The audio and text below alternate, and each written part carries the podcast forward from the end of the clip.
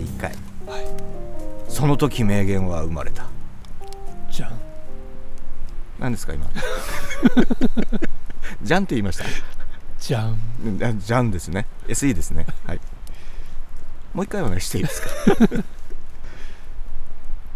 じゃじゃん増えてるし。第1回。牧野富太郎さんです。おおはい。植物好きのうん森田野中のうんコンビですから。はい。当然この人は存じ上げてますよね。そうですね。富太郎さん。はい。僕大好きなんですよ。うん。でこの人の伝記も読んだことあるしうん自叙伝も読みました。うん。もちろんこの人の辞典も見ました。うん。もう何から何までうん。えげつなくすごい。ので第1回にこの人をうん。選びたいなと。富太郎さん94歳まで生きましたから。長生きされました。うん。生まれはだって幕末ですよ。うん。文久2年と言いますから、うん。1860、何年 ?62 年とか。うん。坂本龍馬がいた時代。しかも生まれは土佐です、あーあ、はい。そうですね、うん。そうです、ん。なので長くなるかもしれませんが。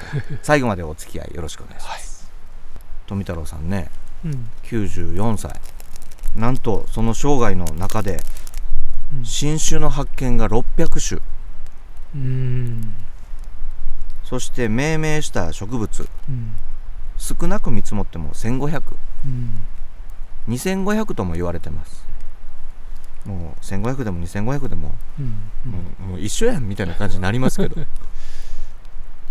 もものすごい数ですよね、まあ時代が時代というものもあります。まだ植物学というものが日本ではなかったうん。うん時代から勉強された方なんで、うん。まあ、ものすごい発見をされて世界的に評価されてる方なんですけども。生、い立ちをねはい。ご紹介しながらはい。彼の残した言葉をご紹介したいなと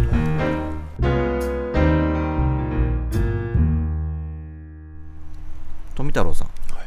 小学校中退なんですよ学歴が。はいはい。小学校2年生でうん。中退と。どういうことやねん。まあ今の小学校2年生と置き換えるとちょっとおかしな話になってきますけども、うんこれなんでかっていうとあの11歳の時にまあ藩の学校うん。に通ってたんですけども明治になったばっかりなので、うんいろんな制度改革があってうん。学生改革というものがあってうん。学校の制度が変わったんです。で藩校が廃止されてうん。小学校とか中学校ができたんです。うん。今の学校の原型ですね。うん。なので通ってた藩校がですね急に小学校に変わったんです。うん。11歳の時です。はいでそこに通い始めて2年目ではいだから小学校2年生ですよね。うん。それで小学校2年生で中退となってるんですけども実際の年齢はね12歳か13歳ぐらい。うんうん。ん。なんでやめんのみたいな。誰か止めへんかったんみたいな感じなんですけど。2年生で中退してまあ頭良かったみたいなんですけど、15歳でその学校の臨時教員としてうん。2年間教鞭を取ってる、ちょっと意味わからないです。12歳で辞めときながら15歳で教えてるっていう、で17歳になって欧米からうん。その本場の植物学うん。という学問としてうん。入ってきました、うん。それまで日本にはその学問はなくてここで西洋の植物学が入ってきてそれを知った富太郎さんもそこにがっつり入ってしまいました。うんずっと幼少の頃から自分で採集して観察し調べてうん。でまあいろいろ標本にしたりしてたんでしょうね、独自の研究もこの植物学に触れてうん。もう爆発です。うん。でこの時に富太郎さんは自分のことを植物の精霊だと感じたそうなんですよ、こんな言葉が自伝に残されてます私は植物の愛人として生まれきた。あるいは草木のせいかもしれん。こんな言葉を残されてて。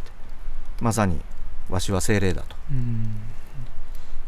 まあこの時点ではね何を不思議ちゃんなこと言ってるんですかと。なるかもしれないんですけど。まあ後にねあほんまやなということになります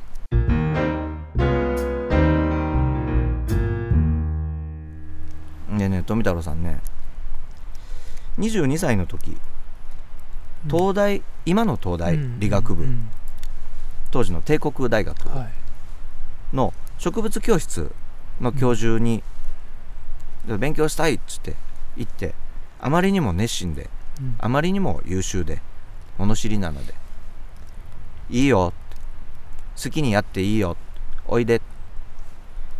東大に合格したわけでもなくうん。学生でもないんですが来ていいよ。うん。ちょっと不思議な。だから富太郎さんは東大卒とか博士号とかというものは一切持ってないんです。うん。これが後にねトラブルを引き起こすんですけどもうんこの時はもうノリノリで研究に没頭する。22歳の時。うん。その4年後日本の植物図鑑というものはまだなかったんですね、うん。でその先駆けとなる日本植物誌図編うんという原型となるものをはい。作りましてこれがなんとですよ。印刷工場に行ってうん。印刷の勉強をします。うん。で自分で印刷します。うん。そしてまあ富太郎さんねめちゃくちゃ絵がうまい。そうですね。はい半端ないぐらいですよね、うん。この観察力というか。もちろんイラストも自分で描きました、印刷も自分でやりました、うん。翌年には新種を発見。大和草、ムジナモ。うん。これの発見が世界で注目を浴びてうん。一気に世界の牧野になっていきました。うん26歳ですよ。26歳。な何してました？ねもう。少なくとも世界的な。バイトしてましたよ。ですよね。僕もなんかあの会社員やってましたけど。うん。チャラチャラしてましたね。まあそんな富太郎さんねうん。研究者として、まあそうやって評価がうん。ゴーンと上がったんですけども学生じゃない。東大生じゃないので。教授から非常に妬まれて嫌われたんです。うん。でこの造り酒屋の御曹司。うん。もう金の使い方が分かってない。うん。もう金遣いがとにかく荒くて。まあ遊びに使うんじゃないんですけどうん。全部研究に使ってしまって。まあ高価な書籍だとかうん。標本そういったものに使ったんでしょうまあトラブルが多くてついに東大から出禁を食らいました。うん。もう出禁になると研究する場所がないということで富太郎さん落ち込んだでしょうね、故郷に一旦帰ります。うん。で故郷でやっぱり植物のうん。研究を一人でやってましたけども。ただそれだけじゃないんです。どこでいつの間に覚えたのか知れないんですけど音楽会を開きなんと自分で指揮者をやり演奏者に指導をしつつ我が音楽会を開いてると。全然落ち込んでない。めっちゃ楽しそう。植物の精霊と言いながらどこでそんなことを覚えたのか。うん。そんな富太郎さんを象徴するようなこんな言葉が残ってます人間は生きてる間が花である。わずかな短い浮世である。人のために尽くし国のために努め自分のために楽しみ。一生を幸福に送ることは人間として大いに意義がある。こんなことをうん。言ってまして。まあ生きている間が花。よく聞きますけども。あのー肝心なのは人のために尽くしうん国のためにも努める。だが自分のためにも大いに楽しむんだと。我が人生を楽しみ、うん。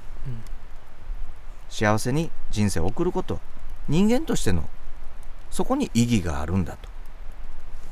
生きてる意義はそこにあるんだと。うん。こう言ってるんですね、うん。まあそれを、まあ、実際にね地元に落ち込んでるのかと思ったらそうやって楽しんでるこの人の強さだなと。そうですね。はい。すごいなって思いましたね。なかなかできることじゃない。でもねそういう人はね必ず誰かが助けてくれるんですよ。うん。世界の牧野ですから。知人がね働きかけて今度は東大の農学部。うん。それまでは理学部です。うん。今度は現在の東大農学部で研究を続けるように取り計らってくれてうん。再び東京で研究に没頭すると。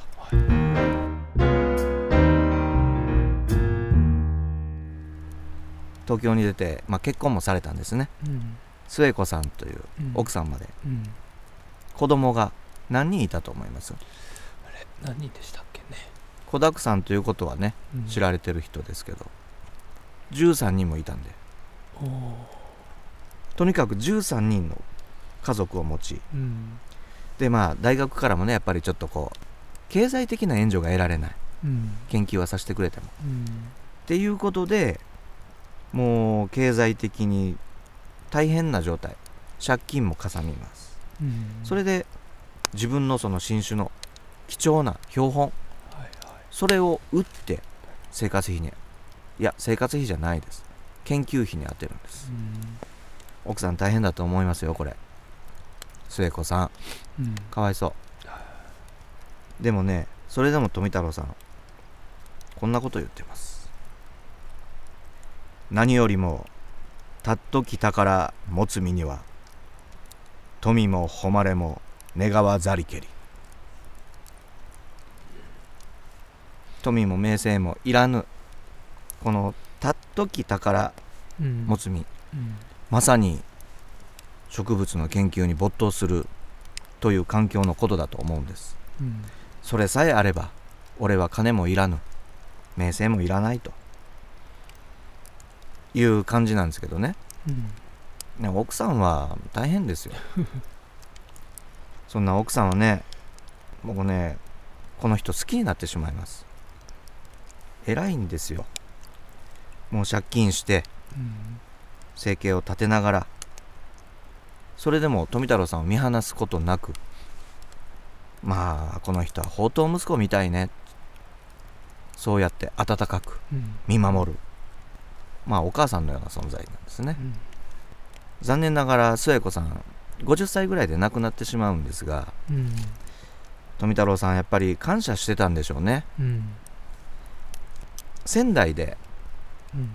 新種の笹を発見した時にはいはい奥さんの名前を付けたんですね、末子笹といううん。有名な植物ですけども、まあ、富太郎さんの愛情表現。うん。こういうことでしかできなかったんだろうか。逆にこういうことをしてくれるってすごいロマンチックであるかなと思うし末子さんのお墓にはうん。こんな一句が残されてます。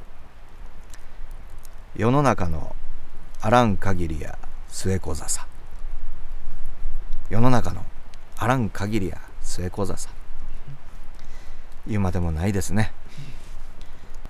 奥さんにも恵まれて富太郎さん研究だけはめちゃくちゃやってるんでだんだん評価が高まっていきます、うん。お金はないけど評価だけはうなぎ登りです。でさすがに世界的に名声が上がってきたのでうん。学校側も講師に来てくれないかと。うん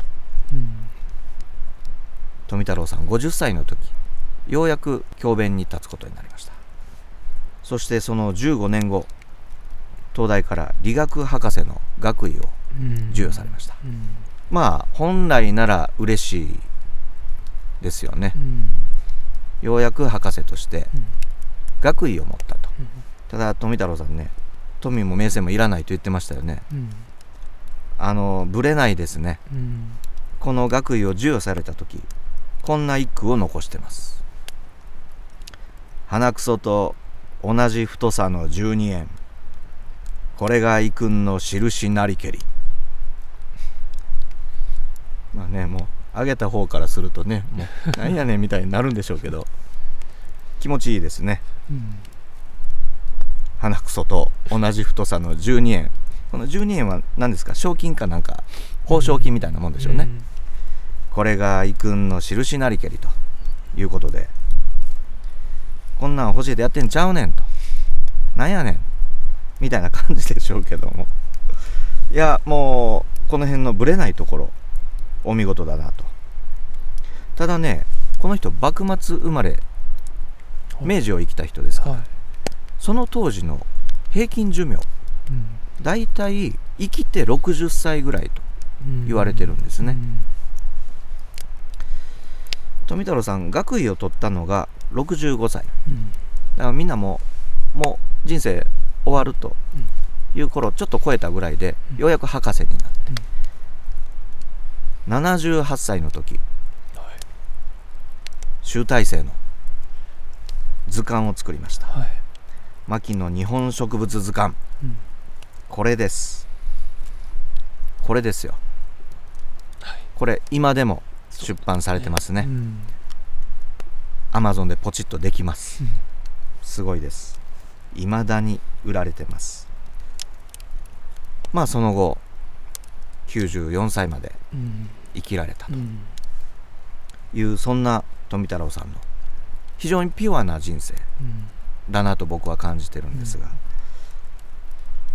標本集めに奔走してたのでいろんなとこ歩き回ってるんですよね、はいはい。まあ、フィールドワークが中心ですよね。うん。体が強くうんなったんでしょうね。うん。不死身のエピソードというのがいくつもあります。そのいくつか紹介します。うん。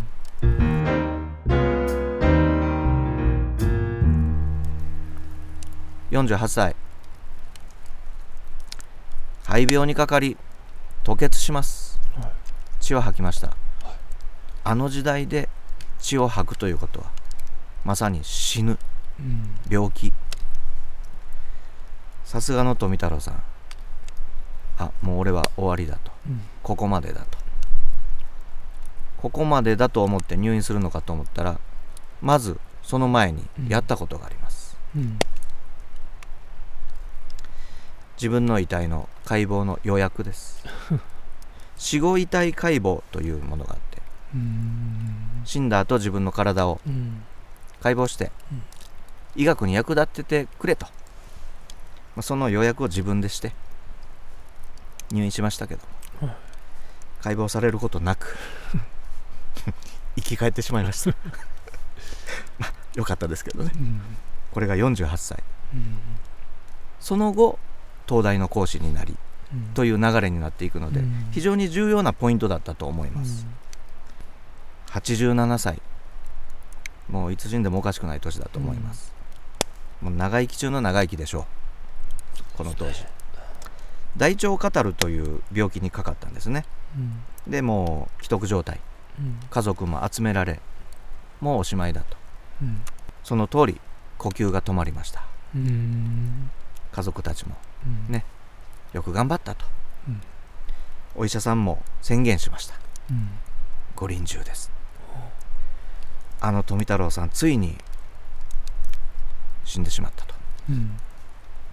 よく頑張ったねと。死に水をうん。口に含ませます。うん。富太郎さん。それをゴキュッと飲んで目を覚ましてしまいました。二度目の生き返りです どういうことなんでしょうね。お医者さんご臨終って言ったお医者さん どうしたんでしょうね。もう恥ずかしかったでしょうね、うん。ええになったと思うんですけど。本当にまさにこれがねこのエピソード。うん。富太郎さん植物のようじゃないです。か水を与えられて再び命を取り戻すと。うん。植物の精霊うん。当たってる。うんすごいですよ。生き返ってしまいました。でその後ももう今度こそダメです。うん。っていうことを何度も繰り返して、うんまあそそのたんびにうん。あの生き返ってると。まあ、こういう不死鳥伝説みたいなものを持ち合わせてる人なんですけども。さすがにね90超えてどちょっと病のとこに伏せることが多くなって。うん。でもそんな中でもこんな言葉を言ってます我が姿たとえ沖なと見うるともうん心はいつも花の真っ盛り。なかなかめげない人ですね、うん、我が姿たとえ沖なと見うるとも心はいつも花の真っ盛り。いいじゃないですか。いいですね。まあ酒もタバコもやらないというう人だったんですけども、ん。これって僕は健康であったとか、うん。そういうこととはまた全然違うところにあったんじゃないかなとうん。思ったんですよね。はいはい。まあそれはもう一重に情熱。うん。これがこの人をこの年まで生かせた。植物たちがまさに生かしたんでしょう。うん。というふうに思うんですね。うん。こんな富太郎さん最後にこういう言葉を残しています思いやりの心。私は我が愛する草木でこれを培いその栄枯盛衰を見て人生なるものをも返し得た、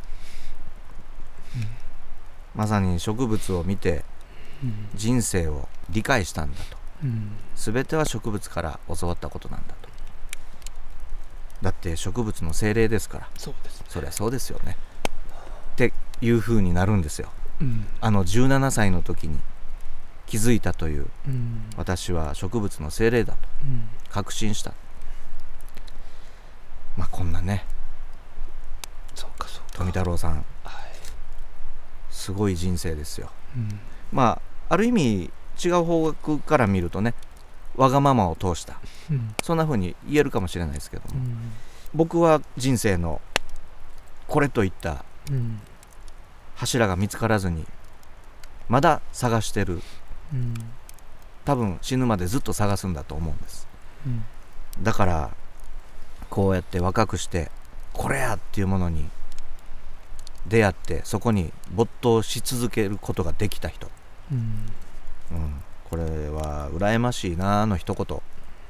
なんですけども。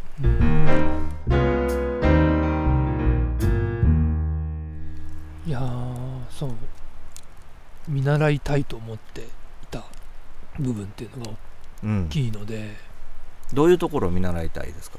いややっぱりその一途なところですかね。ですよね。う、ん。うん、ぶれない、そうですね、うん。僕はそのあの牧野富太郎さんと出会ったのはその、うん。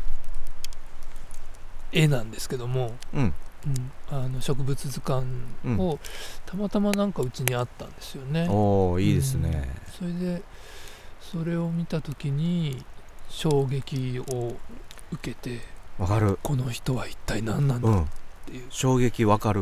うん。この絵描いた人何者って言うぐらい うん。ものすごいやんね。そうなんですよね。写真よりこっちの方がうん。伝わるっていうか、その自分の生き方にすある部分で影響をもらったうん。人でもあるなっていうのあって今聞きながらああ、うん。そうだったなとかって思って、うん。うん、聞いてたんですけど。まあ野中さんも早くにその音の世界に行くぞっていうふうに、まあ、心を決めてそれを行動に移した。ねうん人じゃないですか。はで自分のポリシーを貫いてる。野中さんも言ったことあるけどね。羨ましいよって。自分の進む道をうん。見つけられた人。うん。僕は未だに探してるから。うん。映像の道がその道だと僕は思ってないから。うん。うん。同じその羨ましさをね野中さんにも感じたことがあったんですよね、うん。うん、だから僕が言うのもなんですけど野中さん僕と違う視点でまた見れるのかもなと、そうですね。うん。そんな気もしました、まあちょっと長々とねうん。富太郎さんのお話本当はねもっといっぱいお話ししたいことがあったんですけど、うん。これでもね随分短くしたんですよ。もうこの人は話し出したらキリがない。最後にねちょっとプチ情報ですけど、はい。2023年の NHK の朝のはい。テレビ小説。うん「らんまん」といううん。タイトルですけど。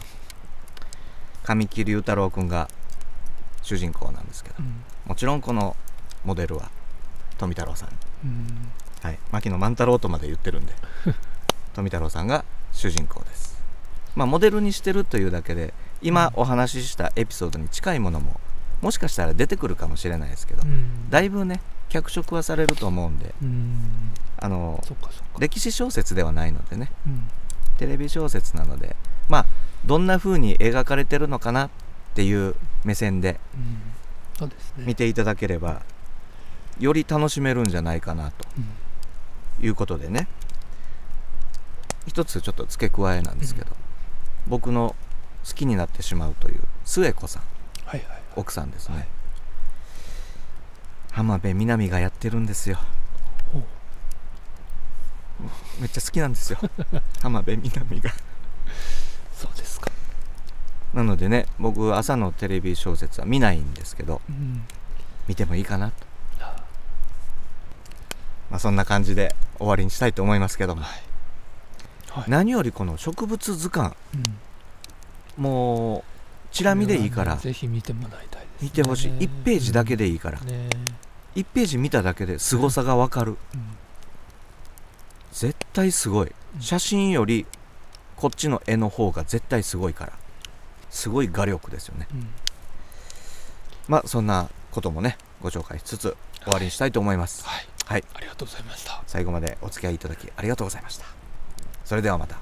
ごきげんよう。さよなら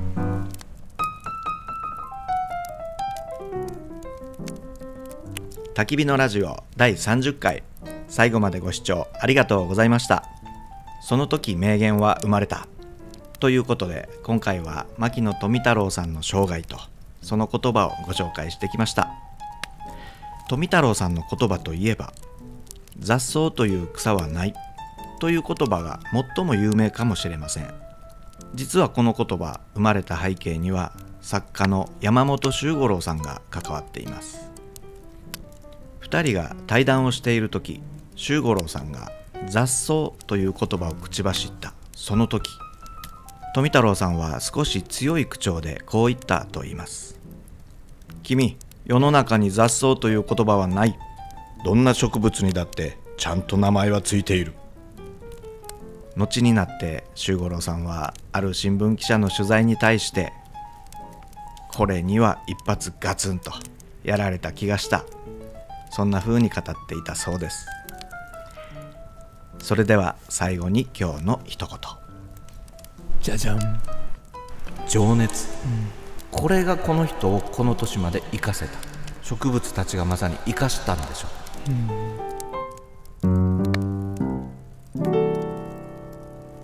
バイバーイ